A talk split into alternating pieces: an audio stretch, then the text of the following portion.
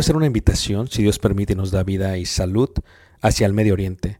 Estaremos viajando el próximo año y miraremos lo que es Egipto, las pirámides de Giza, todo lo que está alrededor de la parte de Cairo. Viajaremos a Luxor y después de ahí viajaremos por un crucero por el río Nilo, mirando las ruinas y toda la antigüedad que tiene que ver con los faraones y las dinastías. Después de ello tomaremos los desiertos, a través de lo que los israelitas pudiesen ver y lo muestra la escritura, tanto en el libro de Números como en el libro de Éxodo, y miraremos y llegaremos hasta el monte Sinaí, después subiremos el monte Sinaí, si Dios permite lo escalaremos y miraremos el amanecer. Tomaremos la ruta real, por lo que se conoce como Jordania, miraremos varios de los desiertos, de los amonitas, de los amorreos, de los madenitas, de los edomitas, y llegaremos a lo que se conoce como una de las maravillas del mundo, Petra tomaremos y miraremos algunas de las ciudades del Decápolis y luego entraremos por el río Jordán a lo que es Israel y en Israel miraremos muchas de las partes que se mencionan en la Biblia. Durante este viaje, si Dios nos permite, podremos aprender juntos la arqueología, la cultura y también aprenderemos mucho de lo que dice la palabra de Dios y daremos vida a ello mismo en los lugares donde se menciona. Esto será de gran bendición para mí y yo sé que Dios nos bendecirá a todos juntos si es que quieres aprender ello. Una vez más, si quieres más información, puedes visitarnos en la página personal ricardobarrera.us y esperamos Dios nos permita llegar a ese momento. Dios suerte bendiga y espero esta próxima clase sea de edificación para ti, lo cual fue para mí. Muy buenas noches. Dios te bendiga. Gracias. Yo le decía a- al hermano que ayer, claro, eh, también ya estamos entrando a esa edad donde uno se añeja en su totalidad y usaré mis lentes porque le decía a los hermanos que normalmente ayer batallé un poco porque normalmente tengo mucha luz sobre el púlpito, pero aquí no tenía mucha luz. Entonces eh, estaban bailando las, las letras y, y no es correcto porque estaba hablando que el baile es incorrecto, imagínense. Entonces tenemos que, tenemos que ampliar esa parte. Eh, muy bien, eh, vamos a estar viendo esta serie que estamos viendo, que hemos estado eh, estudiando eh, brevemente. Ayer vimos el concepto de la familia y el concepto de lo que es la cabeza del hogar, el concepto de lo que es la autoridad, los conceptos griegos, los conceptos romanos, el concepto de la palabra, eh, por qué Pablo la utiliza en el libro de Hechos, por qué Pablo la utiliza en el libro de Corintios. El concepto tiene que ver con que el hombre es cabeza del hogar, nació para ser cabeza del hogar, nació para dirigir, nació para gobernar, nació para de alguna u otra manera establecer esa autoridad eh, que es el hombre. Veíamos también que con la autoridad viene la responsabilidad. No podemos negar que no solamente se puede tener autoridad, sino que viene la parte de lo que es eh, la responsabilidad. Para eso tenemos autoridad para ser responsables y veíamos que toda nuestra familia está bajo nosotros. Veamos también el organigrama bíblico, va Dios, Cristo, hombre, mujer y luego el primogénito. Entendíamos esta parte de una manera correcta. Luego unas cosas que veíamos el día de ayer es lo que es el hombre y la responsabilidad que tiene en cuanto al tipo de vida que tiene el mundo y cómo el hombre puede gobernar su hogar bajo este mundo. Y nos enfocábamos totalmente en el libro de en la carta de Efesios, en el capítulo 4, era lo que estábamos viendo ayer. Y veíamos eh, la gran diferencia entre la vida antigua y la nueva vida en Cristo Jesús, que es una gran eh, distinción entre una y otra. Y lo que veíamos es que muchos eh, me han preguntado y me dicen, hermano, ¿por qué los judíos podían establecer ancianos tan rápidamente? Y es muy sencillo. La razón por la cual es primero porque la idea del ancianato no es algo que nace con la iglesia de Cristo. Es un concepto que ya estaba en las sinagogas. Los judíos entendían el concepto de lo que era en griego el presbítero, el poimonen, en, griego lo que es el pastor, ¿verdad? Eh, ellos entendían sin ningún problema eso. Eh, el problema tiene que ver, hermanos, cuando entramos los gentiles a esto, porque los judíos tenían un concepto de lo que era santidad. Ellos sabían ya que para Dios era abominable la idolatría y por lo tanto ellos no, no lo practicaban. Sabían que la idolatría era un pecado, que la idolatría estaba mal y que era un pecado. Y el concepto de la idolatría tiene que ver con la adoración de dioses ajenos. Tú tienes que entender la diferencia entre la idolatría de la tierra de Canaán, del Medio Oriente, y la idolatría del occidente de Grecia. Son idolatrías totalmente distintas. Se diferencian en estos conceptos, ¿ok? La idolatría del Medio Oriente busca cualidades que se ven en la humanidad, específicamente en la fertilidad, y se adoran esos dioses, y esos dioses se van haciendo en avatar. Levanta la mano, ¿quién no sabe lo que es avatar? No sabe- ¿Quién no sabe? Ok, nada más que por cuatro personas lo voy a enseñar. Los demás sí saben. No los voy a preguntar qué es, ¿ok? Avatar no es un concepto, el día de hoy se utiliza mucho en los medios, donde tú haces tu avatar. Esto haces tú, tu persona, y es como tú y lo haces, pero es un concepto antiguo. Entre los antiguos lo que ellos veían es que un dios de un lugar se, se acepta en otra región o en otra comunidad o en otra nación y lo único que se cambia no es el concepto de la adoración de ese ídolo, sino lo que se cambia es la apariencia de ese ídolo. Por ejemplo, lo que se veía eh, entre los egipcios como el dios del sol, que es el dios Ra, ¿verdad? El dios de la fertilidad y la diosa de la luna entre los eh, habitantes de eh, Mesopotamia, vino a ser lo que se conocía como Baal en el tiempo del dios, este, el dios de la fertilidad de los cananeos y Astoret, la, diosa femenina de, de ello. Ahora, eso es en el concepto del Medio Oriente. Ahorita van a ver por qué es importante, ¿ok? Eh, paciencia, tengo que explicarles esto para que entiendan lo que viene, ¿ok? Pero en el concepto de los griegos, los griegos son totalmente distintos en cuanto a ello. Los griegos toman los dioses y el tipo de adoración que ellos tienen tiene que ver con qué? Tiene que ver con no solamente un concepto de fertilidad, sino un concepto de la naturaleza.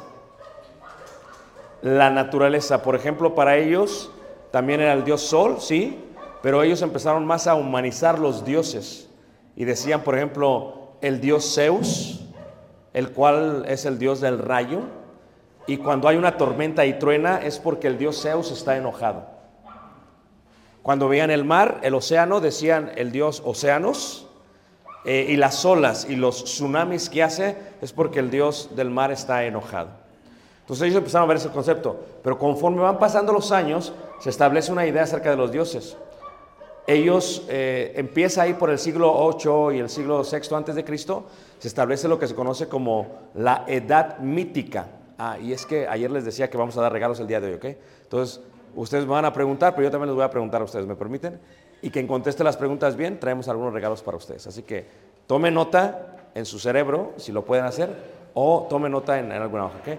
Entonces, la edad mítica enseña lo siguiente, es, eh, se hace una fábula, se hace una historieta, y de esta fábula se empieza a aceptar como la realidad, como la verdad.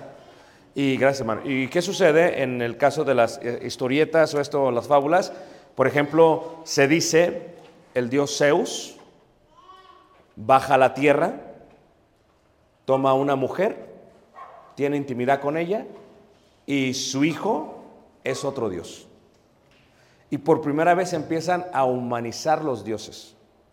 Esa es la, la edad mítica, la idea de los míticos.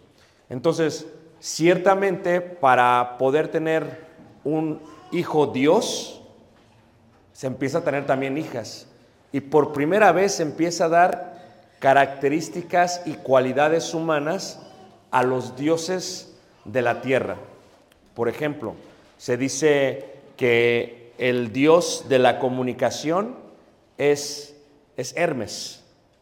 De ahí viene el término hermenéutica. Es el Dios de la comunicación. Es aquel que tiene de alguna otra manera la forma de cómo se debe de comunicar. Y luego viene, por ejemplo, la diosa, eh, ustedes la tienen aquí, eh, Minerva. Ahí me llevaron hoy y es Minerva. Esto viene de la mitología griega, ¿ok? Aquella diosa que tiene la sabiduría de las estrategias de la guerra. Por eso tiene un, arco, eh, no un arco, un escudo, ¿verdad? Y tiene una serpiente. Tiene que ver con los dioses antiguos, con, con lo de Grecia. Aproximadamente hace 2800 años pasó esto. Y luego viene la diosa, la diosa, por ejemplo, de la belleza, ¿verdad? Afrodita. Pero Afrodita es la diosa griega. Vienen los romanos y hacen un avatar de Afrodita. ¿Y cuál es el avatar de Afrodita? Es Diana. ¿Se acuerdan la diosa Diana? Hechos capítulo 19 que dicen Diana, Diana, diosa de los qué? Efesios, estamos viendo Efesios. Es la diosa, es el avatar de Afrodita. Pero Afrodita es la diosa de la belleza.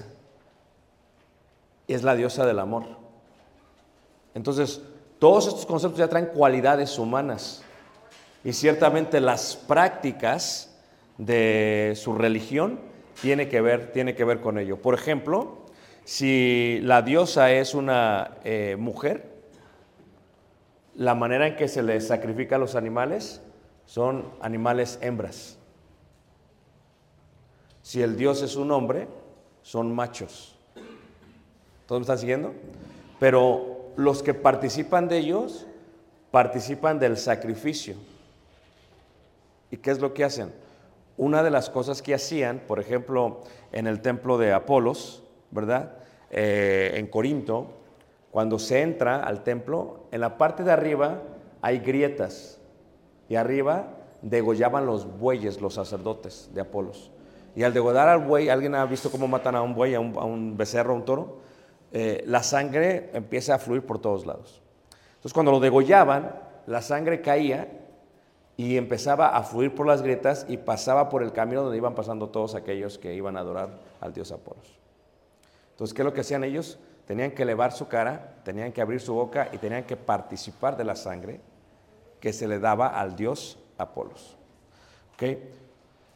Todo animal que se sacrificaba para el dios era lo que se le llama sacrificado para los ídolos.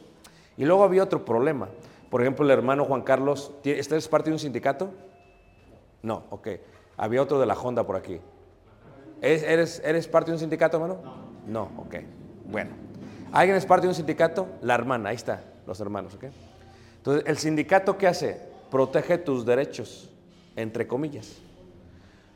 Ah, en aquel tiempo, los sindicatos gre grecorromanos llevaban a cabo sus juntas dentro de los templos. Y entonces, si tú eras miembro del sindicato, tienes que ir a la junta. Y si vas a la junta, tienes que participar de lo que se está matando para lo sacrificado ¿a qué? A los ídolos. Y si no participas, pues de alguna otra manera no puedes ser parte de lo que es el sindicato. Entonces había un conflicto de intereses. Si yo me unía al sindicato, tenía que comer de los sacrificados a los ídolos y tenía que votar y dar ofrendas hacia los ídolos. Entonces había un problema. Entonces, ¿qué sucede? Cuando vienen los gentiles, que es un concepto de- de- de la idea de los gentiles, lo primero que cambia es la vida nueva en Cristo. Los judíos no tenían problemas, porque los diez mandamientos son claros. Número dos, no tendrás dioses qué. Ellos no tienen problema con eso, pero los gentiles sí. Entonces, cuando venimos los gentiles, ¿y qué es lo que hacemos? La vida gentil es comemos de los sacrificados a los ídolos, así crecimos. Crecimos celebrando, también estamos en Tonalá, y se está celebrando la gran fiesta de Tonalá. A ver, ayúdenme, hermanos, ¿qué es la fiesta de qué? ¿Ah? Ándele. ¿Y qué se hace? ¿Comen? Comen y pelean. ¿Van vestidos de morado? Se golpean. Comen, pelean, se golpean y comen cosas sacrificadas a... ¿Todos me están siguiendo? ¿De qué religión? Ok, es una religión popular. Yo crecí así. Ok, esa era mi vida gentil. Cuando vienen los gentiles a la iglesia de Cristo, lo primero que tienen que hacer es, tienen que aborrecer sus dioses y automáticamente con los dioses eliminar todo lo que conlleva la religión o la idolatría. ¿Todos me están siguiendo? Esa es la vida antigua. Esa es la vida antigua, ajena a Dios. Eso se le considera también algo totalmente qué? Totalmente carnal. Ahora, si ves, por ejemplo, en la primera carta de Corintios, tú te vas a dar cuenta de algo. En la primera carta de Corintios, en el capítulo 10, empezamos a ver una iglesia gentil, totalmente disfuncional. Y ayer veíamos también los tres tipos de hombre. ¿Recuerdan ustedes esta parte? El hombre natural, el hombre eh, y el hombre carnal. Entonces, lo que estamos viendo es que el hombre natural adora, se viste de morado y va, se golpean, eso es normal. Si tú le dices que está mal, para él es una locura. La gente que se beneficia de eso, si le dices que está mal, es una locura. ¿Todos están siguiendo? La pregunta es que, ¿qué pasaría si alguien de ellos se convierte a Cristo? Parte de su conversión es dejar el viejo hombre que está viciado a los deseos que engañosos, es lo que veíamos ayer. Entonces vemos esta parte de los tres. Pero fíjate, en la primera carta de Corintios, en el capítulo 8, se puede ver el concepto de lo que es la idolatría. La idolatría. Fíjate, algo que entendemos bien nosotros como gentiles, dice así. Dice, en cuanto a lo sacrificado a los ídolos, sabemos que todos tenemos conocimiento. El conocimiento envanece, pero el amor edifica. Si alguno se imagina que sabe algo, aún no sabe nada como debe saberlo. Pero si alguno ama a Dios, es conocido por él. Acerca pues de las viandas que se sacrifican a los ídolos, sabemos que un ídolo nada es en el mundo. El santo niño de Atocha no es nada en el mundo. El gran muñecote que alzaron en la parroquia no es nada en el mundo. Es más, la apariencia es española. Si lo quieren hacer bien, lo deberían hacer más mestizo, porque lo trajeron los españoles.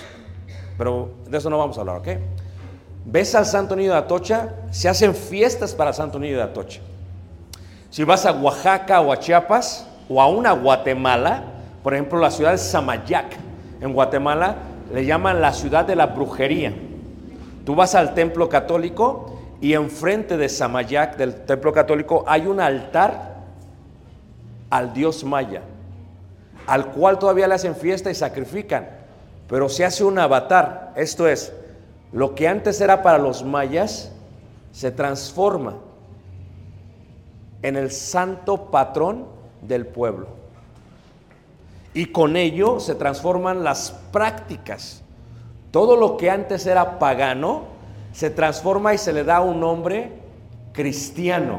Por ejemplo, cuando eran los, eh, los, este, los griegos, ¿verdad? En la antigüedad, específicamente eh, aquellos que vivían, eh, eh, los occidentales, pero en la parte de Irlanda, ellos celebraban, los célticos celebraban a el dios Sol también.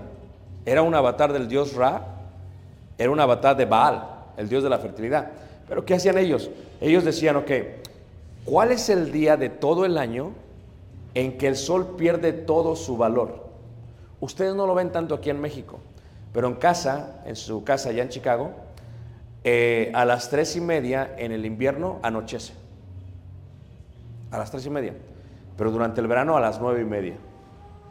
So, ¿Qué es lo que pasa? Se va quitando eh, la fuerza del sol hasta descender, hasta que es ya bien en la tarde y ya anochece. Los antiguos veían eso como el sol se muere. Y cuando empiezan otra vez a alargarse los días, el sol vuelve a nacer. Y decían, vamos a celebrarle al sol. Tengamos un día para el sol.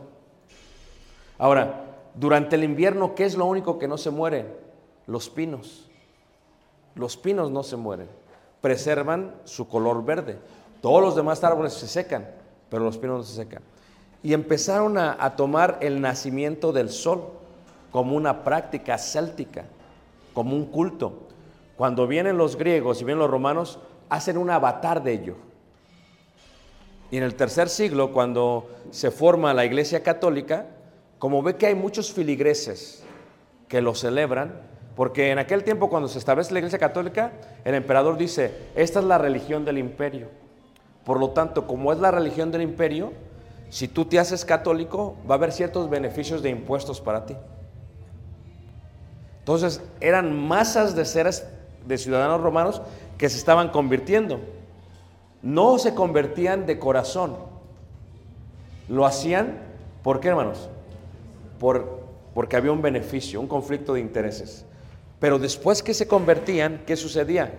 Ellos hicieron un avatar. Es difícil quitarle a alguien que deje de celebrar el nacimiento del sol.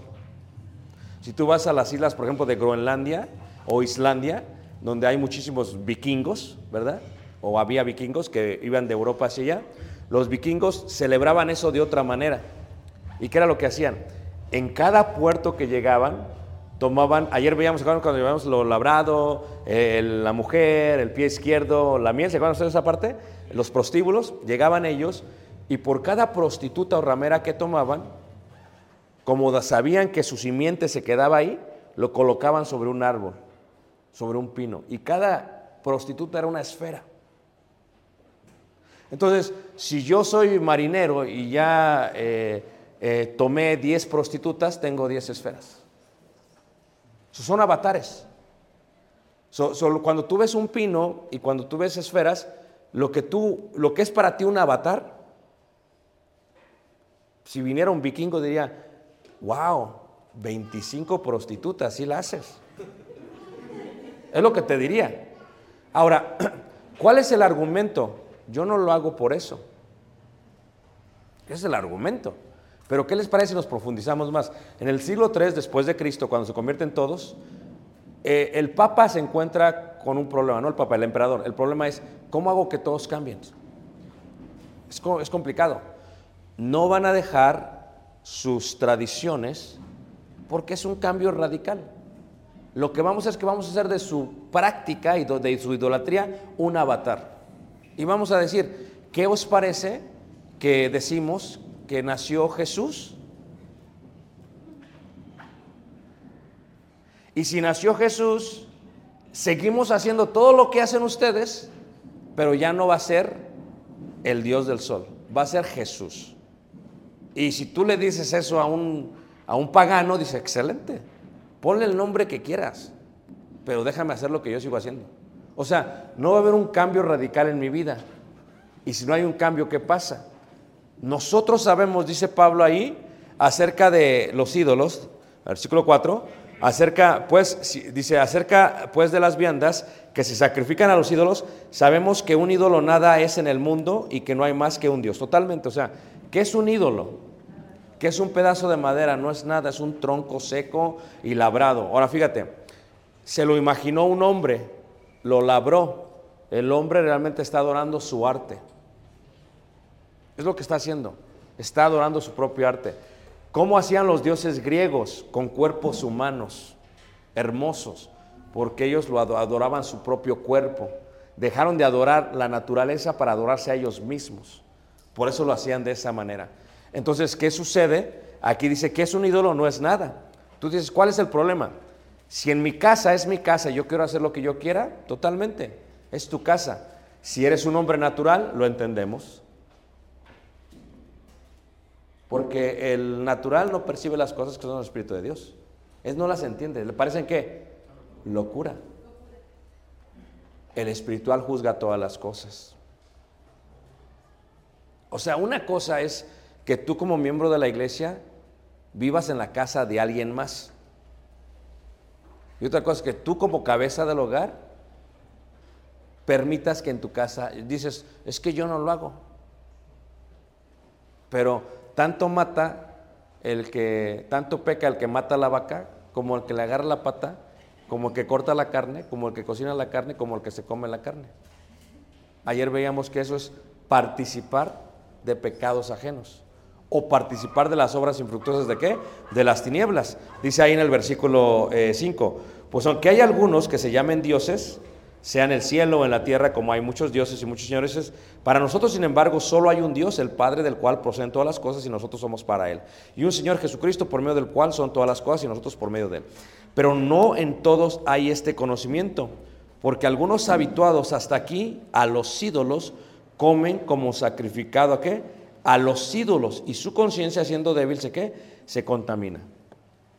Si bien la vianda no nos hace más aceptos, es totalmente correcto. Aquí la pregunta es esta, ¿ok? Y los griegos lo entendían esto bien. Una vez que se sacrifica a los dioses, una vez que la vaca es criatura de Dios, pero una vez que alguien que tiene el conocimiento toma una vaca y la mata para un Dios, la vaca pasó de ser un animal a un sacrificio a los ídolos. Si bien la vaca no es nada, la carne no es nada, el Dios no es nada, aquí lo que está mal es el conocimiento.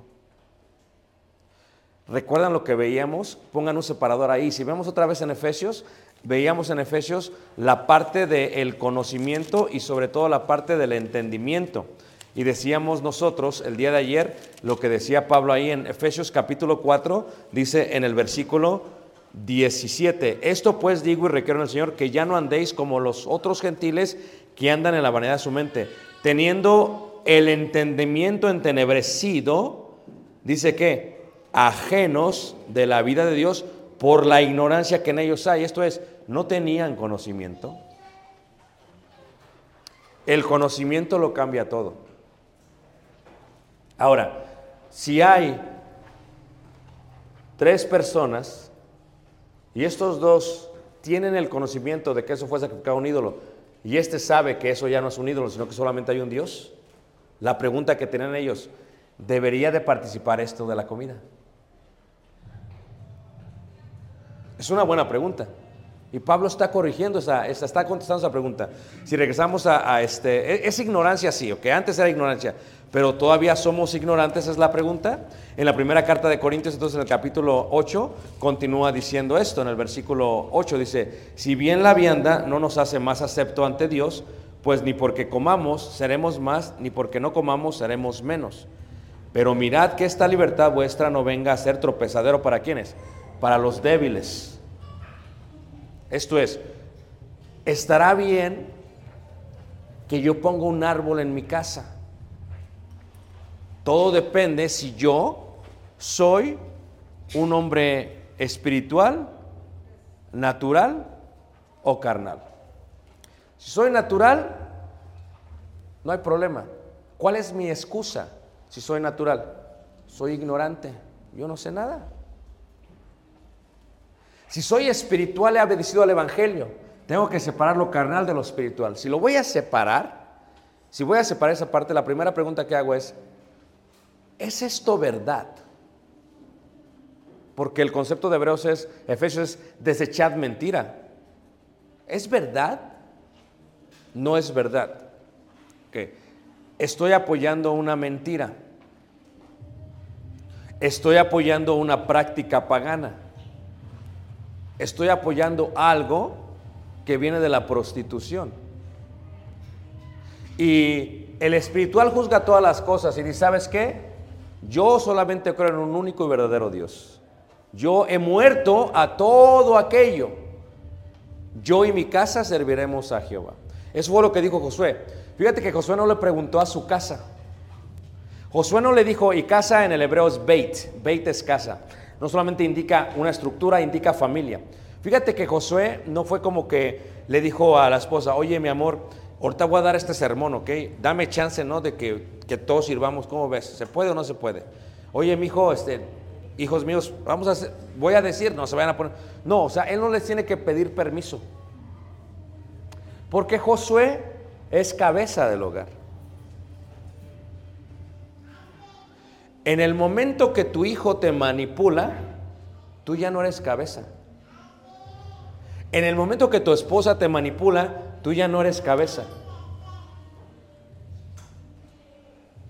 Tú piensas que eres cabeza, pero ya ni cuenta te toman.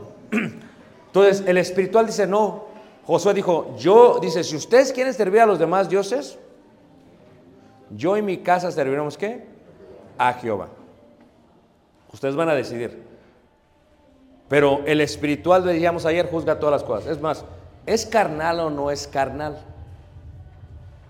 ¿Y sabes cuál es el constante problema que yo veo en las iglesias de Cristo? Este es el problema que tenemos, hermanos. Se le llama conflicto de intereses. Ese es el problema. Es que mi mamá y las mamás son súper manipuladoras. Levanta la mano, ¿quién mamá? No se ahogue, no se ahogue, que también su mamá es. Ok, son súper manipuladoras, no ustedes. Las mamás. Esto es, la mamá es tan manipuladora que te manipula emocionalmente.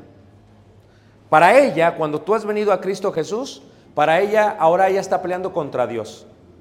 Primero te dice, es que esta no, esto no fue lo que yo te enseñé. Y te empieza a manipular en forma cultural. Es que la religión de- del país, ve a Hidalgo y Costilla, ¿qué traía en el asta? O sea, ¿de qué me estás hablando? O sea, el pequeño edificio donde te reúnes es mayor que la catedral de, de Guadalajara, hazme el favor. Te empieza a manipular con argumentos y luego te dice, es que mi abuelo era esto. Y tú sabes que tu padre era monaguillo cuando era joven, ¿de qué me hablas que te cambiaste? Entonces te empieza a manipular. Y luego hace esto. Sabe lo que crees y dice, te espero en la casa, ni te pregunta ya. Además, te espero en la casa. Y luego la madre hace esto, fíjate, así hermanos, ¿ok? Se hace la enferma. ¡Ah! No puedo respirar. Ven a verme, mijo. Y en el fondo la música. O sea, es una forma de manipular. Si tú cedes, serás manipulado de por vida. Así. Y tu esposa está viendo. Entonces, ¿qué hace? Tu mamá te manipula emocionalmente. Y dice, ven, ven, el conflicto de intereses es el problema. Porque lo que la mayoría de todos dicen es, yo no lo hago por el ídolo. Yo lo hago por la familia. Y se aplica muy bien Lucas 14. Si alguno no aborrece a padre, madre, hijo, hija, hermana, mujer, no puede seguirme. Este es un concepto de convicción. Primero, creo que está mal. ¿Cómo esto le afecta a los demás? Cuando veíamos la parte de lo que eran las familias y la autoridad, una de las cosas que estábamos compre- comprendiendo era, recuerdan que decíamos, cabeza del hogar. Esta es una familia, es otra familia, es otra familia. Esta familia tiene una cabeza del hogar y tiene hijos y esposa, cabeza, hijos y esposa. Yo tengo, eh, no tengo autoridad de pasar de aquí a acá porque la autoridad se la dio a esta cabeza. Veamos eso, ¿ok? Pero aquí cambia la cosa.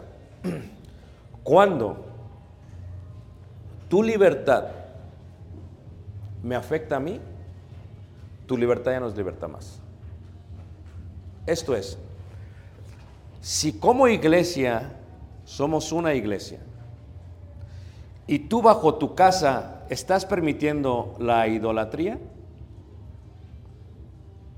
eso ya me afecta a mí. Y te lo voy a explicar cómo dice la Biblia. ¿Por qué me afecta a mí? Porque ahora, versículo 9, pero mirad que esta libertad vuestra no venga a ser tropezadero para los débiles. O sea, como mi hijo es considerado débil, lo que tú haces en tu casa ya me afecta a mí. Te voy a decir por qué. Porque si yo le digo a mi hijo, abstente de la idolatría, le decía que en el 2005 cambió todo el mundo. Antes pasaba lo que pasaba, nadie sabía. Pero con el Facebook, todos sabemos. Y ahora ya hasta se puede, se puede transmitir en vivo, hermanos. ¿Me entiendes? Agarras al hermano cargando al niño Dios, dicen ellos. Entonces, es un concepto, hermanos, de que ahora mi niño, mi hijo joven, ya ve al hermano. O ya ve lo que el hermano permite en su casa. ¿Ya tu libertad me afecta a mí? Porque lo más importante es que tiene que haber coherencia en una iglesia. No se puede predicar algo y practicar otra cosa. Es lo que está diciendo Pablo. Si un débil le afecta, si le afecta a un débil, dice el apóstol Pablo ahí en el versículo 10, porque si alguno te ve a ti que tienes conocimiento sentado a la mesa en un lugar de ídolos, la conciencia de aquel que es débil no será estimulada a comer de los sacrificados a los ídolos. Esto es, si comer de los sacrificados a los ídolos no está mal, ¿por qué Pablo hace el argumento? Si la comida no me hace ni me deshace, ¿por qué Pablo está haciendo el argumento? Por el conocimiento. O sea, el conocimiento de alguien que se convirtió al Señor debe de entender que solamente hay un Dios. Pero su práctica no es coherente. Yo creo en un solo Dios, pero le celebro todavía al niño Dios. Y hago todas las prácticas que tienen que ver con él. Y no solamente eso, presto mis bienes seculares para que lo hagan. Y yo me excuso diciendo, es que no lo hago por eso, lo hago para juntar a toda qué? Mi familia. Y esto he escuchado de predicadores. Es el mejor tiempo que les puedes predicar a tu familia. Y déjame decirte algo, es una gran mentira, hermanos, porque nadie se toma el tiempo de predicarle a su familia durante ese tiempo. Es una realidad, hermanos. Entonces, ¿qué es lo que tienes? Alguien que está haciendo tropiezo y dice ahí, y por el conocimiento tuyo se perderá el hermano débil por quien Cristo qué? Murió. De esta manera, pues, pecando contra los hermanos e hiriendo su débil conciencia, contra Cristo qué? Pecáis. Por lo cual, si la comida le es a mi hermano ocasión de caer, no comeré carne qué? Jamás. Difícil. ¿Por qué? ¿Qué espera la iglesia? Que haya hombres espirituales en la congregación. Si cada hombre espiritual en la congregación su casa la tiene bajo yo y mi casa serviremos a Jehová, no a los Baales, no habría problema. Pero ¿sabes por qué hay tantos problemas en las iglesias? Primero porque somos gentiles y no tenemos el concepto de santidad cuando venimos a la iglesia. Éramos un desastre total, ¿o no es cierto, hermanos? Después, porque todavía amamos más la carne que a Dios. Y no hay coherencia. Yo creo esto, pero yo hago esto. Si tú crees esto y haces lo contrario, no hay coherencia. Bienaventurado el que lee. Qué bueno sería que hasta ahí fuera. Pero y guarda. Esto es, si tú crees en algo, tienes fe, pero no haces obras de lo que crees, tu fe está muerta. Este concepto tiene que ver con la familia. Si mi familia va a servir a Dios. Por lo tanto, tú pasas de ser a un hombre espiritual a un hombre qué? Carnal. Y si eres un hombre carnal, lo más seguro es que toda tu familia sea carnal. Pero hay gente que es pasiva. Hablamos de esa parte ayer. La gente pasiva dice, no, es que yo no lo hago. Es más, cuando yo voy, yo estoy como en, una esquina del sillón. Todos están bailando, pero yo no me paro. Estoy observando, pero no hago nada. Es más, traen el tamal, traen el mole, no me lo como. No me lo como. O sea, pero si alguien te ve a ti que tienes conocimiento sentado a la mesa de los ídolos, no será estimulado a comer. Y como gentiles nos cuesta mucho trabajo esto. Sigamos leyendo ahí en la parte de Corintios, es un eh, paralelismo eh, hebreo, eh, una pues, es un paralelismo hebreo, dice ahí, capítulo 10, versículo 7. Nos compara con el Antiguo Testamento. Ni seáis idólatras como algunos de ellos, según está escrito, se sentó el pueblo a comer y a beber y se levantó a jugar. ¿Qué es lo, qué es lo que vio Dios? Salió, salieron de Egipto los, los judíos. ¿Se acuerdan ustedes? Y llegan a Sinaí, al desierto de Sinaí, y, y hacen pachanga, hacen fiesta. Y se hacen un Dios que habían visto ellos. Hermanos, es muy normal. Cuando uno comienza es difícil enterrar las obras de la carne. Es muy normal. No es que esto me lo regaló mi madre, ni modo que lo tire. Cuando yo lo tiré, hermanos, yo me puse a pensar, porque pues a mí me gustaba la fiesta, yo era cabecita de la familia. Y, yo ponía el pino y no creas que era, yo era vivo y hasta lo más alto posible. Allá los vas, los cortas y los subes. Entonces luego yo dije, y teníamos una base, dije, lo voy a tirar todo porque me he convertido. Pero dije, si lo tiro, va a pasar alguien y se lo va a qué? A llevar. Fu- dije, ¿cómo le hago? Fíjate, yo pensando en eso. Lo voy a poner en bolsas negras para que piensen que es basura la avientan al basurero. Y ahí lo muelen y ya. Eso fue lo que tuve que hacer, hermanos. En mi conciencia decía, yo no quiero participar de que alguien más que lo haga. Eso es lo que yo tenía. Porque yo sí sé. Y yo entiendo que ellos no saben. Son hombres naturales. No saben. Pero yo sí sé. Pero si yo lo hago, me vuelvo totalmente carnal. ¿Qué hicieron? Se levantaron, salieron de Egipto y como si todavía vivieran en Egipto. Porque Egipto no es el lugar. Sí es el lugar, pero no es el lugar. El mundo no es el lugar. Sí es el lugar, pero no es el lugar. Egipto está en el corazón. El mundo está en el corazón del ser humano, hermanos. Eso es lo que tienes que erradicar como nueva criatura. Y si es tu casa, tienes que erradicarlo de qué? ¿De qué, hermanos? De todos. ¿Nunca les ha pasado que se convierte la hermana que tiene a la Virgen en el patio de su casa y ahí echan las ofrendas y le barra que te viene el 12 de diciembre? ¿Les ha pasado? ¿Y qué dicen? No, pues es que ya me convertí, no lo puedo quitar, pues se lo quito a la colonia, me matan. Pero ¿qué haría Gedeón, hermanos? Destruye el altar. Son conceptos de, de- de conocimiento. Ya esto no es mi Dios. Ya tengo un Dios. Entonces, ¿qué sigue diciendo ahí en el versículo, en el versículo eh, 14? Por tanto, amados míos, huid de qué? De la idolatría. Como a sensatos os hablo, ¿verdad? Esta palabra sensatos del griego es interesante. Sensatos, no solamente sensibles, la palabra viene del vocablo eh, cerebro. O sea, dice, una persona insensata, en la traducción, por ejemplo, de, de- la, eh, del oso, de las primeras en español que hizo Reina Valera, eh, esta palabra, si tú la ves, eh, en algunas partes dice, en vez de insensatos, dice eh, estúpidos. En España es algo muy normal, aquí es algo ofensivo. Pero ¿qué es eso? Es una persona que no tiene cerebro. Y lo que indica aquí el apóstol Pablo es, como les hablo como gente que tiene cerebro, que tiene sesos. Piensen ustedes. Y dice, piensen ustedes de esta manera, dice, como a sensatos os hablo, juzgad vosotros lo que digo. La copa de bendición que bendecimos no es la comunión de la sangre de Cristo. Todos diríamos, sí, sí lo es. El pan que partimos no es la comunión del cuerpo de Cristo, sí, sí lo es. Siendo uno solo pan, el pan nosotros con ser muchos somos un cuerpo, pues todos participamos de aquel mismo pan. Esto es, lo que tú haces en tu casa me perjudica a mí.